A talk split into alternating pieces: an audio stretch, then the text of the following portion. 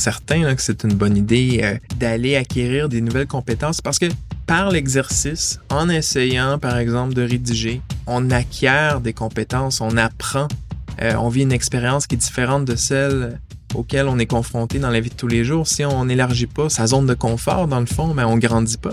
Faut pas hésiter à repousser les frontières, à essayer des choses avec lesquelles on n'est pas familier. Puis c'est ça, on, on se découvre en même temps en essayant des expériences comme celle-là.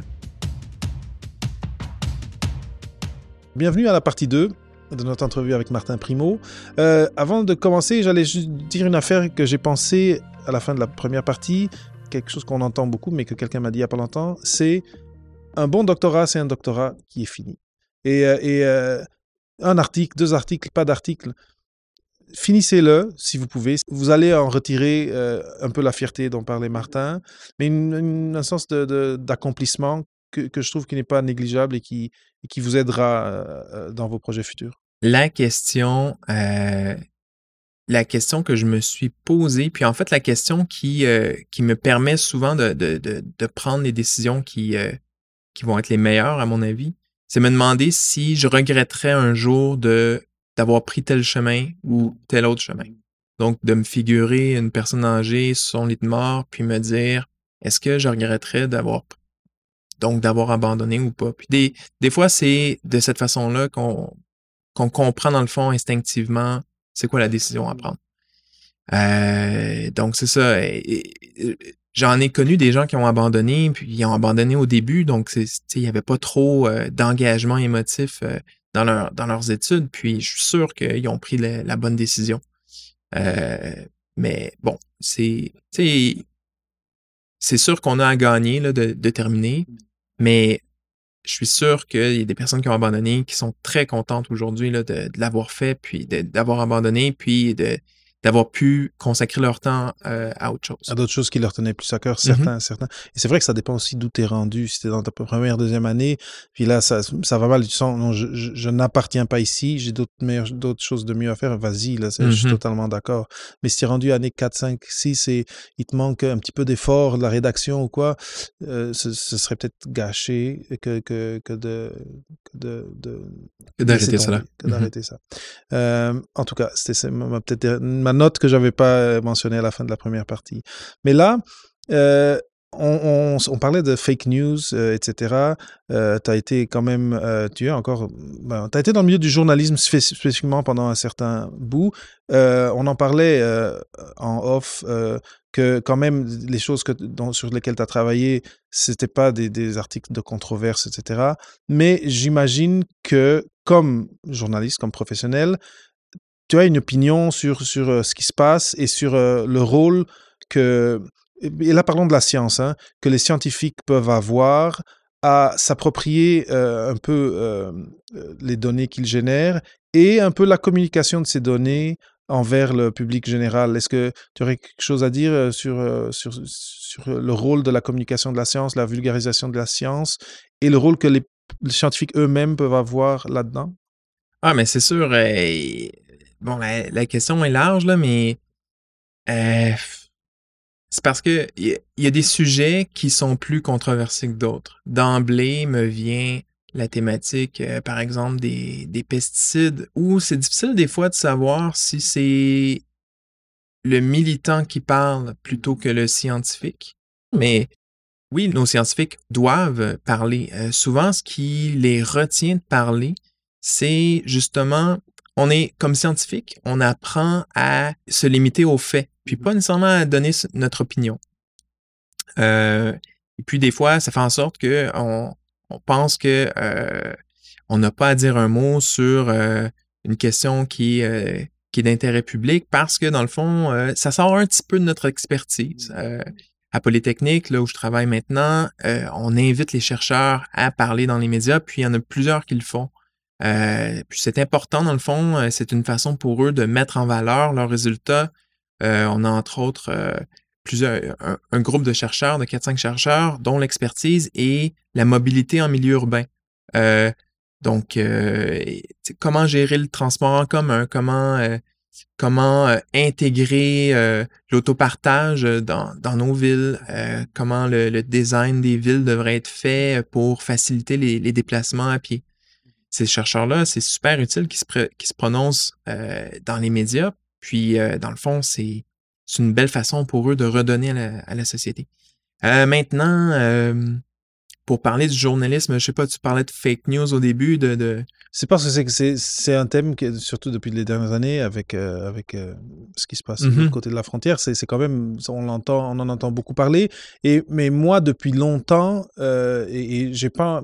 J'ai pas, eu, j'ai pas encore eu de projet dans la communication scientifique ou dans la vulgarisation scientifique, mais depuis longtemps, je sens que les, les corporations sont très capables et aiment beaucoup donner un goût scientifique à un message ah, qu'ils veulent passer, mais qui est commercial. Mm-hmm. Et pour moi, quand je pense à fake news dans la science, c'est un peu ce côté-là.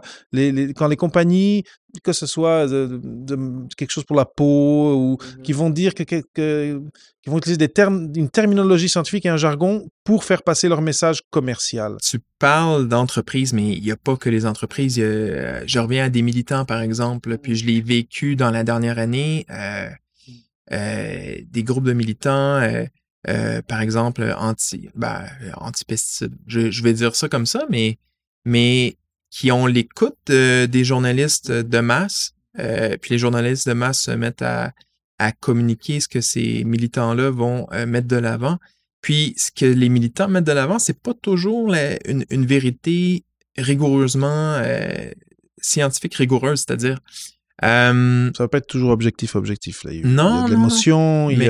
puis, puis moi, ce qui vient me chercher à chaque fois, puis ça, ça va l'être aussi quand c'est une entreprise qui va essayer d'utiliser, d'instrumentaliser, dans le fond, la science pour amener les gens, pour manipuler dans le fond les gens, pour les impressionner, pour leur dire, ah oui, c'est scientifique, euh, écoutez, c'est bon pour vous. Mais donc c'est ça, il n'y a pas que des grandes compagnies qui vont faire ça, il y a, plusieurs gens qui essaient d'attirer votre attention, qui vont... Ben, c'est ça, il y en a plusieurs qui vont utiliser la science. Parfois, ils ont raison, euh, parfois, c'est, vrai ce qui avance, mais bien souvent, puis, puis c'est ce qui me choque, c'est qu'on met de l'avant euh, euh, des informations en disant c'est ça la vérité absolue, puis on oublie d'apporter la nuance qui manque parce que euh, euh, c'est pas parce que, disons, un pesticide est problématique que les 100 autres le sont aussi. Je donne un exemple. Dans le cas des pesticides, il y en a plusieurs qui ont été démontrés comme... donc, c'est comme un produit chimique, dans le fond. C'est un produit chimique. Il faut, faut, travailler avec des, certaines balises. Mmh. Mais euh, donc, c'est ça, c'est des, des exagérations parfois, des sophismes aussi. Euh, euh, puis, bon, on en voit malheureusement, des fois, les, même nos médias qui, font un travail fantastique, des fois se font avoir, puis vont mettre de l'avant des études scientifiques qui euh, qui avance telle chose, mais, mais on manque le recul nécessaire pour pouvoir donner l'ensemble du portrait. Donc, on le voit souvent, euh, les études euh, en alimentation, un jour, manger de la viande rouge, c'est mauvais pour la santé. On réanalyse les, mêmes métadonnées, puis finalement, on dit non, c'est c'est correct finalement. Fait il y a c'est ça, on peut faire dire la science plusieurs choses, mais moi, ce que je trouve important, c'est toujours pas tant euh, amener un, contrebalan puis, euh, puis nuancer au point où ça devient beige, mais, s'assurer que les gens aient toute l'information pour pouvoir se faire leur propre opinion euh, à terme. Je suis d'accord. et ma question, parce que là, là où j'aimerais m'en aller, c'est qu'on a je pense à, quelqu'un qui, soit maintenant, qui est maintenant à ses études, qui est maintenant au doctorat, disons, même au post-doctorat, mais disons au doctorat pour la forme, et, euh, et qui a des résultats et, que, et qui, euh, et qui a une publication, euh, et qui, qui a quelque chose qui peut être pris par un média et, et être, être, viralisé, mais qui, tout seul, dans le fond, comme tu dis, on peut pas tirer des grandes conclusions. Mhm. Et je pense qu'aujourd'hui, et ce que je, je vois dans les médias sociaux, c'est que de plus en plus, euh, euh, et tu me diras si au Polytechnique, les étudiants aussi, ils, ils sont incités à, à publier sur ce qu'ils font, ou si c'est juste des chercheurs, mais que même des étudiants, ils commencent à, quand, il, quand il y a un article qui sort, ils publient sur Twitter et ils, ils commencent à s'approprier un peu les outils euh, qui existent de dissémination d'informations. Et j'aimerais peut-être avoir euh, c'est ton opinion sur un si, si, tu te rends compte de ça si, et si deux euh, si tu trouves que c'est une bonne façon pour les gens euh, qui ont des intérêts un petit peu peut-être de, de, en, en, rédaction ou, ou en communication c'est une bonne idée de, de, se dire ah je vais partir un blog sur une telle thématique qui m'intéresse dans mon domaine? c'est absolument certain là, que c'est une bonne idée euh, d'aller acquérir des, nouveaux, des nouvelles compétences parce que par l'exercice, en essayant, par exemple, de rédiger, euh, on, on, acquiert des compétences, on apprend, euh, on vit une expérience qui est différente de celle auquel on est confronté dans la vie de tous les jours. Si on n'élargit pas son, son, sa zone de confort, dans le fond, ben on grandit pas. Puis c'est faut, faut, faut pas hésiter à repousser les frontières, les frontières, à essayer des choses avec lesquelles on n'est pas familier. Puis euh, puis c'est ça, on, on, se découvre en même temps en essayant des expériences comme celle-là. Quand j'étais aux études, je me disais souvent, c'est dommage qu'on n'aille pas voir plus souvent les étudiants. Parce que souvent, ben souvent, à mon expérience, j'avais l'impression que dans les laboratoires, les étudiants connaissaient vraiment leur sujet de recherche, alors que les, les, les PI, les, les, les directeurs, euh, des fois connaissaient seulement en surface. Et ils ont plusieurs thématiques à, à aborder. Puis dans les, dans les laboratoires dans lesquels euh, j'ai travaillé, souvent, il y avait des, des, des projets euh, que je vais dire euh, amiraux, là, des, des projets lead euh, que les, que, auxquels les chercheurs accordaient beaucoup d'attention, sur lesquels ils se penchaient beaucoup. Euh, puis quand tu étais un étudiant qui avait un, un, un, autre projet, que, que tu le définissais un peu à ta façon, ben c'est toi qui connaissais le sujet. Ton, ton chercheur le connaissait probablement Tu as, fait la révision de la littérature. Oui, c'est ça. Tu le connais, donc tu es capable d'en parler probablement mieux que, que ton chercheur principal.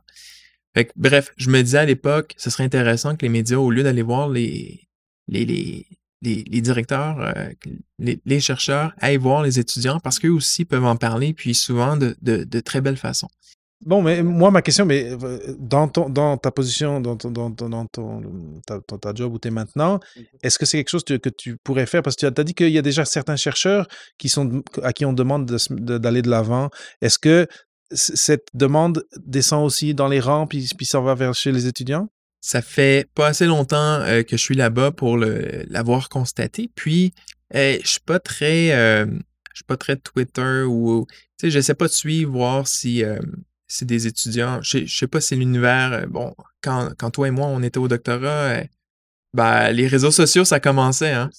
Donc, on, on, je sais pas si l'univers a, a, tant changé que ça, que si les étudiants sont aiment beaucoup partager l'information qu'ils mettent de l'avant. Euh, mais en tout cas, mais sinon, d'autres choses, quand, quand, nous, on était à McGill, il y avait euh, la, la, semaine Cerveau en tête, je ne sais pas si tu avais participé à ça ou non, où euh, ils prenaient des, des élèves euh, aux études graduées et les envoyaient dans des écoles, souvent primaires, pour faire des présentations sur le cerveau, sur l'essence. Est-ce que, euh, encore une fois, je soupçonne ta réponse, mais est-ce que c'est quelque chose que tu, tu trouves que les gens s'ils ont l'opportunité de le faire, ils devraient euh, de donner de leur temps pour avoir ces expériences-là? Euh... Moi, bon, et je vais m'imaginer, dans le fond, la personne que j'étais il y a, euh, il y a euh, 10-15 ans, mais avoir, avoir maximisé, avoir compté sur les opportunités, les opportunités qui m'étaient présentées mmh. Pour juste vivre l'expérience, là, euh, j'aurais tellement j'aurais tellement gagné de temps. Euh, ça m'aurait permis de, de vivre des, des, expériences, de comprendre, OK, ça, c'est pas fait pour moi, ça, c'est fait pour moi. Allons dans cette direction-là. Fait qu'il faut en profiter, il faut profiter de toutes les occasions qui nous sont présentées. Euh, superviser euh, euh un étudiant de niveau cégep même qui veut faire un stage, allez-y. C'est l'été on, là. Ouais, ouais on, on apprend à faire comprendre des choses à, à quelqu'un. Mm. Euh, y a, vraiment, là, l'idée, là, c'est de pas tourner en rond, puis toujours euh, se challenger soi-même, puis essayer d'élargir euh, sa zone de confort. Euh, puis, puis, évidemment, essayer de faire des choses qu'on aime le plus possible, parce que c'est, c'est, faut que ça soit ça le guide au final. Il faut qu'on aime ce qu'on fait. C'est vrai. Euh, maintenant, on parle de, de, de, vulgarisation scientifique et c'est quand même quelque chose de très particulier. Euh, euh, et, mais, mais, mais il y a quand même une différence entre un vulgarisateur, donc un chercheur qui, qui aime communiquer et qui est bon à, je sais pas, à, faire des visualisations de, de, de, ses résultats et de le passer au, grand public. Mais après, un journaliste, c'est quelque chose d'un petit peu différent. Mmh. Et, et, donc, euh, moi, je me mets dans les souliers de quelqu'un qui est en train d'écouter l'épisode et qui dit, ah, moi, le journalisme, ça me tente, mais là, faut que je fasse mon doctorat. Euh, mais j'aimerais peut-être en savoir un petit peu plus sur c'est quoi Quelle est la différence entre juste un, vulgarisateur et un journaliste? C'est quoi la différence de démarche euh, et, euh, c'est quoi le jour le jour d'un journaliste scientifique? Ah ben là, ça, dépend pour quel média tu travailles, mais, mais moi j'aime j'aime présenter le rôle d'un journaliste comme celui d'une personne qui est témoin de ce qui se passe, qui est un observateur, qui est un, contemplateur, une personne, tu sais, dans le fond, le travail d'un journaliste, c'est d'écouter quelqu'un, puis de rapporter euh, ce que la personne va dire, euh, puis de, de, jumeler ça à de l'information, à des chiffres. Euh, je, me rappelle quand j'étais quand j'étais petit, j'avais demandé à mes parents quel métier me permettrait d'apprendre continuellement? Bon, il y en a plusieurs des métiers où on apprend continuellement. Pas mal tous les métiers nous permettent ça.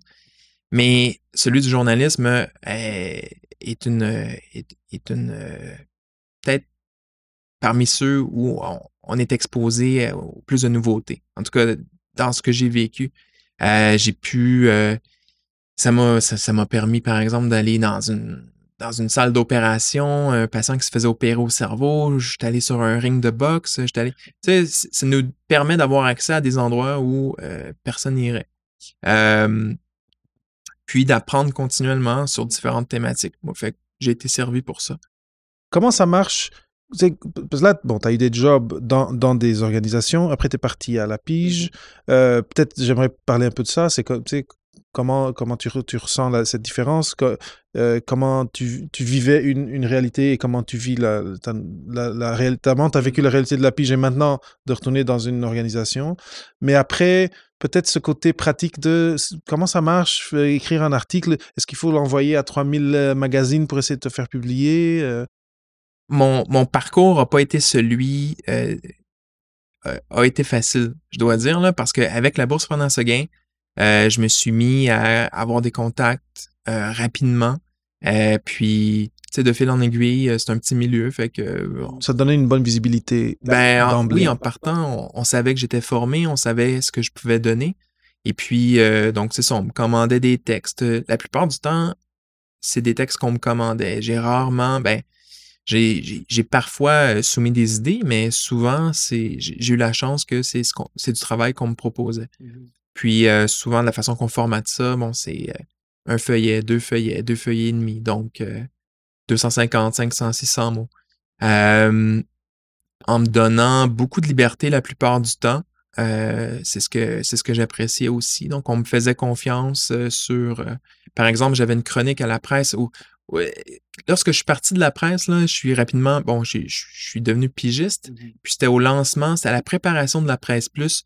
Je, rédigeais quatre textes par semaine. J'avais je, je, je, travaillais comme si j'étais un, permanent là-bas, mais euh, c'est ça. Avec puis, éventuellement on m'a offert une chronique pendant euh, ça, ça a duré plus qu'un an. ça doit avoir duré entre deux et trois ans. J'avais une chronique PME où je faisais un, un portrait d'entreprise à chaque semaine.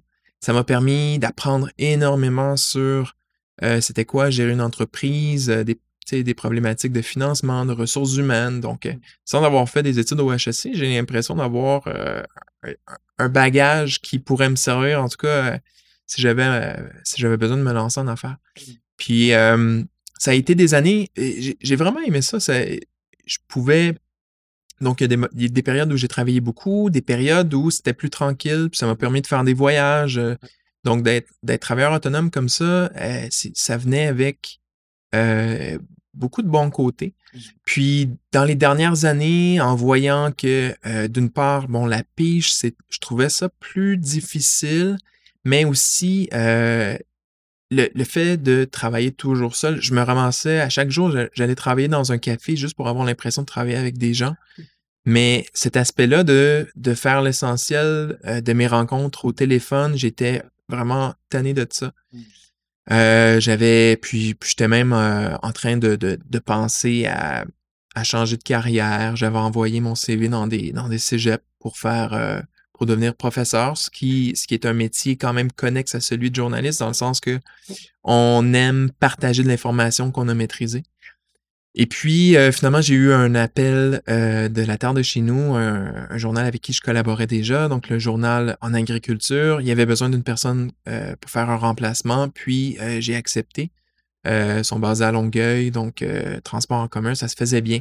J'ai adoré mon expérience là-bas, vraiment. Là, là ça m'a permis de faire un type de journalisme différent où je devais trouver de la nouvelle information, suivre des dossiers euh, dans des secteurs euh, qui, dans, dans, dans, mon beat, dans le fond, j'étais, euh, donc j'avais vraiment, en agriculture, il y a des sous-groupes, donc j'avais la responsabilité de tous les produits maraîchers, donc les, les fruits et légumes, et puis, bon, vu mon, mon background en sciences, on, on m'a rapidement prêté le, le, le, sujet des tout ce qui était un peu plus controversé euh, avec les pesticides.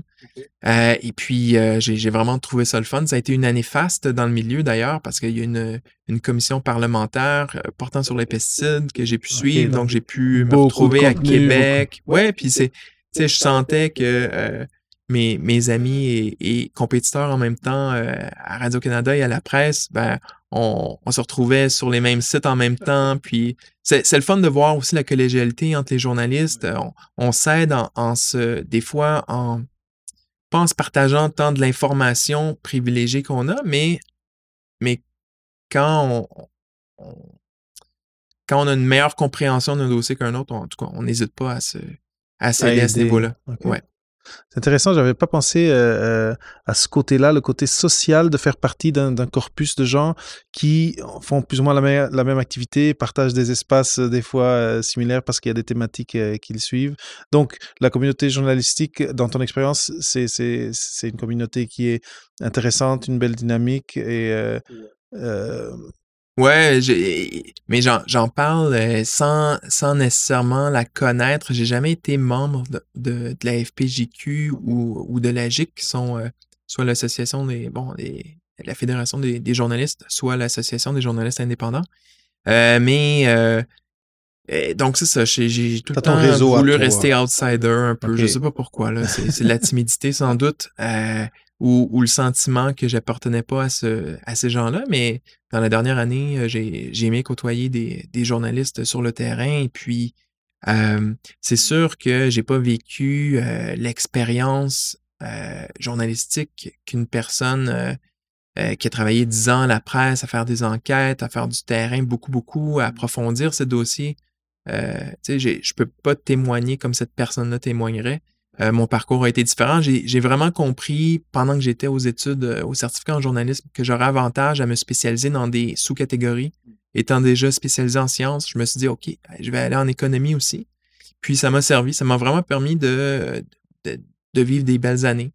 Euh, J'ai ajouté à ça l'agriculture éventuellement. Donc, bien content, mais donc là, c'est ça. Je voulais de la stabilité, euh, et puis, euh, le poste à Polytechnique s'est présenté. Je me suis dit, dans, notre milieu, là, passer aux relations médias, c'est sauter la clôture, c'est aller chez l'ennemi même. Mais euh, j'ai pas quand même l'impression de me trahir en, travaillant à Polytechnique parce que c'est très proche de mes valeurs d'une part. C'est une institution qui euh, cadre parfaitement avec mes, mes valeurs. Et puis, j'ai l'impression vraiment de faire du journalisme encore. Donc, je raconte des histoires, je suis pas dans des dossiers controversés. Euh, et puis ça, ça, me plaît. Euh, moi, je suis là pour voir les histoires qui méritent d'être euh, connues, puis essayer de les, mettre en lumière. Très intéressant. Maintenant, une, question qui, s'est posée, que, je viens, à laquelle je viens de penser, c'est dans tout ça, bon, la, bourse Fernand Séguin, euh, les stages que tu as fait, les, gens, euh, ils savaient que tu étais au doctorat, euh, bon, que t'étais au doctorat, mais éventuellement tu l'as fini et tu es allé avoir des jobs dans, dans comme euh, le, le- le journal euh, euh, agricole, où peut-être les gens s'attendaient pas à ce que tu sois, euh, que tu aies PhD après ton nom. Est-ce que tu as, eu des.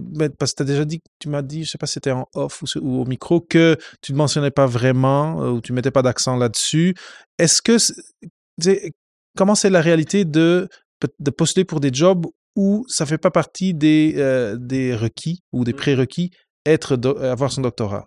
Donc, c'est ça, j'avais jamais appliqué, mais juste pour revenir au- à l'étiquette PhD, euh, donc, sur Lin- euh, maintenant, là, sur LinkedIn, j'ai ajouté PhD. Euh, Ça m'est venu, euh, j'ai commencé ça quand j'ai entamé le processus de, de me retrouver un, de me trouver un emploi dans le fond, de, de, de quitter le, le journalisme indépendant. Et puis, ça m'était venu d'un chasseur de tête qui m'avait contacté euh, pour un, un poste euh, dans une. C'était un fonds d'investissement dans le fond, puis il y avait une besoin d'une personne pour faire les communications. Puis de par mon expérience en journalisme économique, euh, j'avais ce qu'il fallait pour faire pour occuper le poste. Puis c- c'est lui qui m'a fait réaliser à quel point c'est important de, de se mettre en valeur sur LinkedIn. Donc j'ai fait le changement, mais sinon par le passé, j'ai toujours l'impression que ça intimidait les gens que je rencontrais. Puis puis j'avoue que tu sais, c'est pas r- ajouter ces lettres-là après mon nom, je trouve pas ça important. J'ai pas besoin de d'essayer de, de, de me présenter comme une personne plus importante qu'une autre. C'est pas euh, c'est pour ça que je suis pas très intimi- je suis pas très impressionné par les titres ou j'ai pour moi euh, c'est ça une personne a de valeur que euh, ce qu'elle peut apporter vraiment là, pas pas ce ce par quoi elle se définit. Oui, et c'est vrai que il, va y avoir des, des, des jobs où ça va être important. Comme tu disais, le, ce, ce- ce chasseur de tête, pour lui, il trouvait, il trouvait que ça valait la peine de le mettre pour des raisons euh, de, quasiment de moteur de recherche ou je sais pas quoi, mais, mais de, de, de se présenter et de, de peut-être d'attirer l'œil de quelqu'un qui va chercher ça. Mais après, il y a des jobs où ce n'est pas un prérequis et j'imagine que celle de l'Étienne, ça, ça l'était pas. Et, et donc, c'est en entrevue que tu as, et, avec ton CV aussi, que tu as démontré avoir ce qu'il fallait pour la job. Et donc, d'avoir ou de ne pas avoir le doctorat, ça n'a pas fait vraiment une, une- différence. Euh, ch- chaque parcours est, est différent, évidemment. euh, euh, puis j'ai pas eu tant d'expérience d'entrevue que ça, mais c'est sûr que j'ai l'impression que les gens recherchent avant tout des compétences, puis s'assurer aussi qu'il y a un fit entre la, la personnalité la- de l'individu qui est devant eux et, euh, l'organisation et les autres membres. Euh, là où ça m'a peut-être servi, c'est sûr, à Polytechnique, on m'a dit euh, à de nombreuses reprises que mon CV les avait grandement intéressés. Je sais pas si, si le PhD pesait tant lourd dans la balance, parce que aussi j'avais eu l'occasion de toucher à différents médias, j'avais une, sais, quand même une bonne connaissance du, du milieu journalistique, puis eux, ils cherchaient une personne qui pourrait tisser des ponts entre, euh, entre euh, leur organisation puis les médias, donc euh, j'avais déjà un- une bonne avance. Donc c'est ça, c'est difficile pour moi de répondre à cette question. Ouais, c'est c'est juste une curiosité. des fois, il y a, des gens en- qui, en entrevue, ils perçoivent très clairement que le fait de, de, l'avoir, c'est comme un obstacle. Un peu à cause de ce que tu disais, les gens, ils ont euh, une idée préconçue de que- comment la personne va être socialement, comment la personne va ou ne va pas s'intégrer dans le groupe parce qu'elle est peut-être un peu plus distante, parce que euh, elle va, elle va pas, elle va avoir un discours euh, un peu hautain ou, ou une, une perception que, que, le- que la société peut avoir. Mais après, il y a, il y a des, des employeurs qui cherchent des, des, do- des doctorants. Et moi, je- mon expérience, c'était, c'était ça quand, quand j'ai eu ma job euh, juste après mon doctorat. Eux, c'est ça qu'ils voulaient. Parce que ils, ils- ils- ils connaissaient le- les compétences avec lesquelles on venait et c'est ça qui, leur, qui les intéressait. Et après, ils nous formataient. C'était pour, euh, c'était pour la rédaction médicale. Donc, euh, ils nous apprenaient à comment écrire pour leur public. Et c'est drôle, j'aurais tellement aimé parler de qu'est-ce que tu as appris, comment tu as, parlé. Tu as dit que écrire pour les jeunes, c'est très particulier, mais ça serait peut-être pour une autre entrevue. Mais j'ai- j'aime beaucoup euh, voir c'est quoi, c'est quoi, c'est quoi les spécificités. Ouais, mais euh, c'est- vraiment des détails de- d'écriture, là. Donc, euh, c'est vraiment technique, Ok, c'est technique. Ouais, ouais. que c'est de- des choses que tu vas apprendre. Pas de subordonné, par exemple. Donc, on, on simplifie la façon de raconter les histoires. Euh, et puis ça, ça sert quand on a... euh, quand, on doit écrire avec peu de mots, par exemple, euh, y aller de façon plus directe. Mais c'est vraiment plus technique. Ouais. Avant d'aller à ma, question, à ma dernière question, euh, étant donné que tu as eu quand même un parcours particulier et, et que tu es allé vers le journalisme, tu as eu la, la bourse Fernand Séguin, ça t'a, ouvert des portes et ça t'a comme, tu sais, ça t'a vraiment propulsé vers, vers ça. Mais c'est, comme tu dis, il y en a une par an. Je sais pas si ça continue, j'imagine Oui. que oui. hein. Mhm. C'est, c'est comme un- c'est- une institution quand même euh, qui- date déjà d'un certain temps et qui est, qui est forte. Mais quelqu'un qui serait euh, aujourd'hui, qui, qui, qui nous écoute et qui serait intéressé à, et qui est en train de faire son doctorat, peut-être de deuxième, troisième année, est-ce que tu aurais des conseils de comment il pourrait s'y prendre pour commencer à gagner certaines habiletés euh, ou des compétences qui, qui peuvent l'orienter vers ça et faire que quand elle défendra sa thèse, euh, cette personne-là pourra aller plus facilement chercher une première job dans le domaine? Euh, mon premier conseil, ce serait de, de mettre le pied, euh, ben, de joindre, dans le fond, l'Association des communicateurs scientifiques. C'est l'organisation qui, euh, qui chapeaute la bourse Fernand Seguin. Mhm. Mais c'est là aussi euh, que se trouve l'ensemble des personnes du milieu. Donc, de, de juste de, de commencer, tu sais, on parle souvent du réseau comme étant important, mais oui, c'est le, c'est le cas. Puis de juste de pouvoir rencontrer les personnes que, que, que, que, que le directeur des débrou- que, la personne en charge au, débrouillard, euh, par exemple, connaissent votre visage, puis se disent Ah oui, euh, je lui ai parlé à lui, euh, tiens, on va, on va le tester, on va lui offrir un texte, ou tiens, on va le former, on va lui offrir un stage. C'est, je sais pas si ça a déjà été, ça des- c'est déjà arrivé, mais mon conseil, ce serait frappez aux portes. Ayez pas peur de poser des questions, de, écrivez-moi euh, si jamais vous, vous, avez entendu l'entrevue puis euh, vous vous posez des questions. Ça me fait un plaisir de vous aider. On pense souvent qu'on dérange les gens, puis peut-être que c'est le cas, là, mais, euh, mais les gens aiment aussi donner, puis j'ai eu souvent l'occasion d'aller dans les universités pour, bon, souvent, il y a des, on, on en parlait euh, avant l'entrevue, il y a des journées qui sont organisées où on présente des carrières potentielles après le PhD. Puis moi, j'ai tout le temps été le, l'outsider un, peu qui arrivait puis qui présentait cette alternative-là comme étant possible. Euh, évidemment, le, le PhD n'était pas un requis parce que c'est un métier qu'on apprend par l'exercice beaucoup.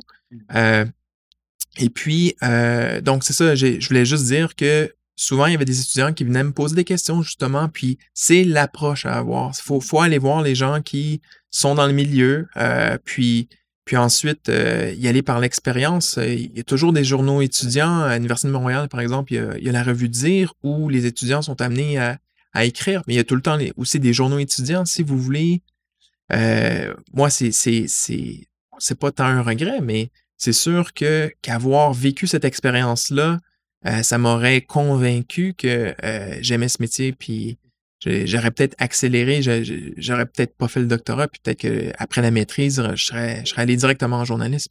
C'est, mais c'est très, très intéressant et très pertinent que tu mentionnes les, journaux étudiants et les magazines étudiants.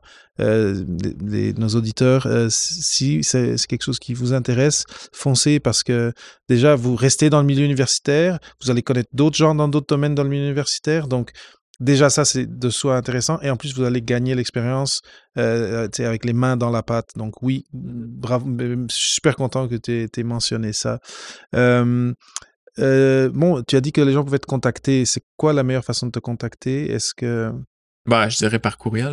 Je vais, me- garder une petite gêne pareil. pareil là. Mais les gens peuvent, peuvent te trouver sur LinkedIn Je- Ah oui, sur LinkedIn. euh, bon, c'est peut-être une façon simple. si, si vous n'êtes pas capable de me trouver, là, c'est parce que ouais, ouais. Il y a, peut-être des, des aptitudes à aller chercher en recherche En sur recherche. Internet.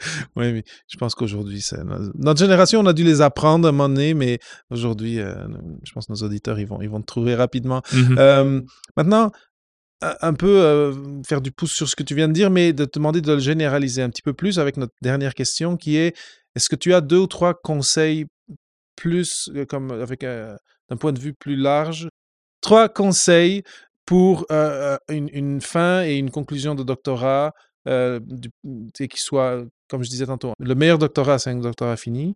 Mais donc, pour, pour terminer et pour faire une bonne transition vers ce qui vient après, que ce soit dans le milieu universitaire ou dans un milieu non universitaire, journalisme ou autre? J'ai déjà partagé des conseils, mais je vais y revenir. Et c'est facile, euh, puis je reviens sur mon expérience, là. C'est vraiment un microcosme, un laboratoire. On côtoie les mêmes personnes, des personnes qui nous ressemblent. Mais la vie à l'extérieur, c'est différent. Puis je dis ça, puis pour certains, c'est évident, mais bon, ce l'était pas pour plusieurs personnes que, que je connais.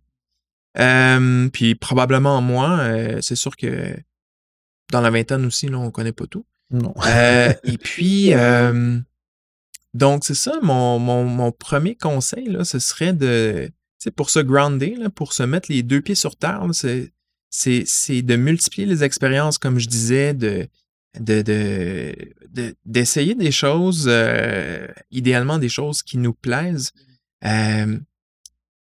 Puis, donc, essayer des choses, aller parler à des gens, euh, parler à des gens dans, l'industrie, si c'est ce qui vous tente, euh, ne serait-ce que pour savoir c'est comment l'atmosphère. euh, euh, je prends en, exemple mon cousin euh, qui, qui est beaucoup plus jeune que moi, qui euh, c'était après le cégep, il se demandait qu'est-ce qui- si- s'il voulait aller à HEC ou à Polytechnique. Finalement, il a osé aller à l'Agence spatiale canadienne pour rencontrer des ingénieurs là-bas, pour voir ça ressemblait à quoi leur vie. Puis il avait juste, euh, il, était au cégep, mais c'est fantastique là. Ça l'a convaincu que c'était le milieu aérospatial qui l'intéressait. Puis euh, là, il- il est encore aux études, mais mais c'est ça, c'est faut avoir cette confiance là. Puis euh, je sais, c'est quoi être timide. Je suis, une des personnes les, plus timides sur Terre. Et on n'ose pas aller déranger les gens, mais vraiment, là, on peut tellement gagner du temps en faisant ça, puis éviter de, de, prendre un- une mauvaise route. Euh, puis à ce niveau-là, bon, un autre conseil, ce serait de s'écouter. Hein.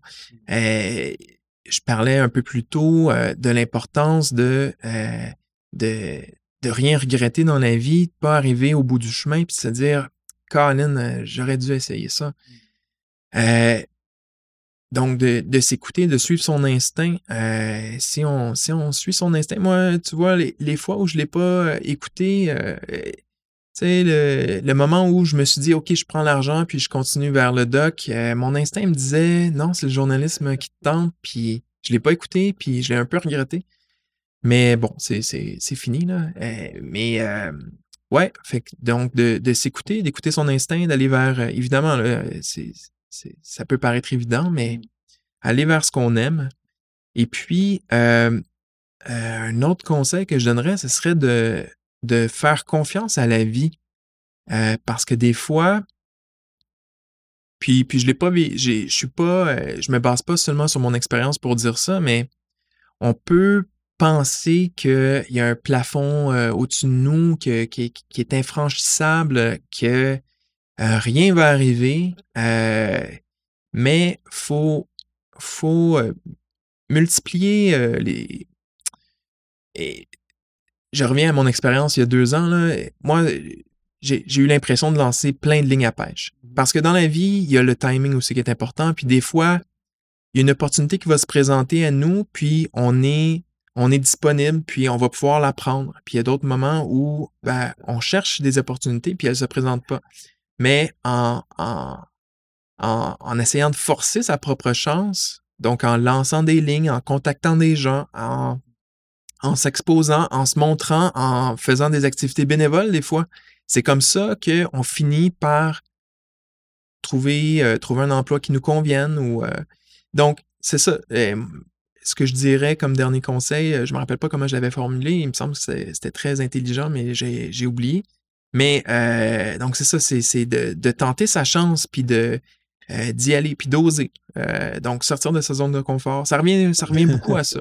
Oui, c'est, ça me fait penser à la vieille, euh, la, la- la vieille euh, histoire de, du, du gars qui voulait gagner la loterie mais qui achetait pas de billets. Mhm. Euh, et, et dans un certain sens, et bon, tu as touché une affaire importante. euh, on avait parlé des magazines universitaires, là, tu as parlé de bénévolat. Je trouve que c'est de donner son temps pour, pour quelque chose bon, qui, qui, qui, nous tient à cœur et qui nous intéresse, mais de donner son temps, c'est une très belle, très belle façon de gagner des expériences euh, et de connaître des gens qui, sont, qui vont euh, être un peu sur la même longueur d'onde que nous.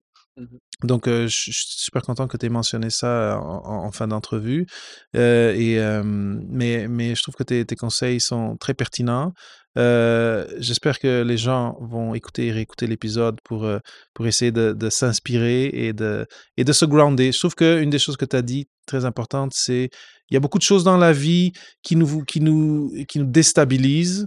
Mmh. Euh, mais si on est capable de, de, de leur prêter juste l'importance qu'elles méritent, on est capable d'aller plus loin et d'être dans, dans, dans, une plus grande stabilité et à la fin dans une plus grande maturité et des fois de surpasser des, des difficultés et d'atteindre nos, nos, objectifs.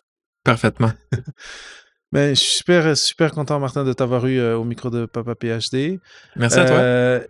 Encore une fois, j'espère que les gens qui écoutent apprécient euh, tout, tout, ce dont on a parlé, les discussions, les discussions qu'on a eues, et euh, on retire, euh, on retire des, des, des, de l'inspiration pour, pour résoudre leurs questionnements et trouver des solutions à, à leurs problèmes, et euh, peut-être devenir journaliste, qui sait. Il y, a, il y a quand même la place. C'est un métier, euh, c'est un métier passionnant en tout cas. Merci beaucoup. Merci à toi. Et beaucoup de succès avec ton nouveau projet. Et c'est tout pour cette semaine. Merci d'avoir écouté ce nouvel épisode d'Au-delà de la thèse avec Papa PhD. Si tu veux m'aider à continuer à produire des épisodes toujours plus intéressants avec des invités toujours plus inspirants, je t'invite à visiter le lien papaphd.com slash audience où j'ai préparé pour toi un court questionnaire qui me permettra de te connaître mieux et d'orienter mes choix de sujets. Si tu veux m'aider encore un peu plus, rends-toi sur Apple Podcasts ou sur ta plateforme d'écoute favorite et laisse un commentaire et ton évaluation. Ça m'aide énormément. Merci. Je m'appelle David Mendes. À la semaine prochaine.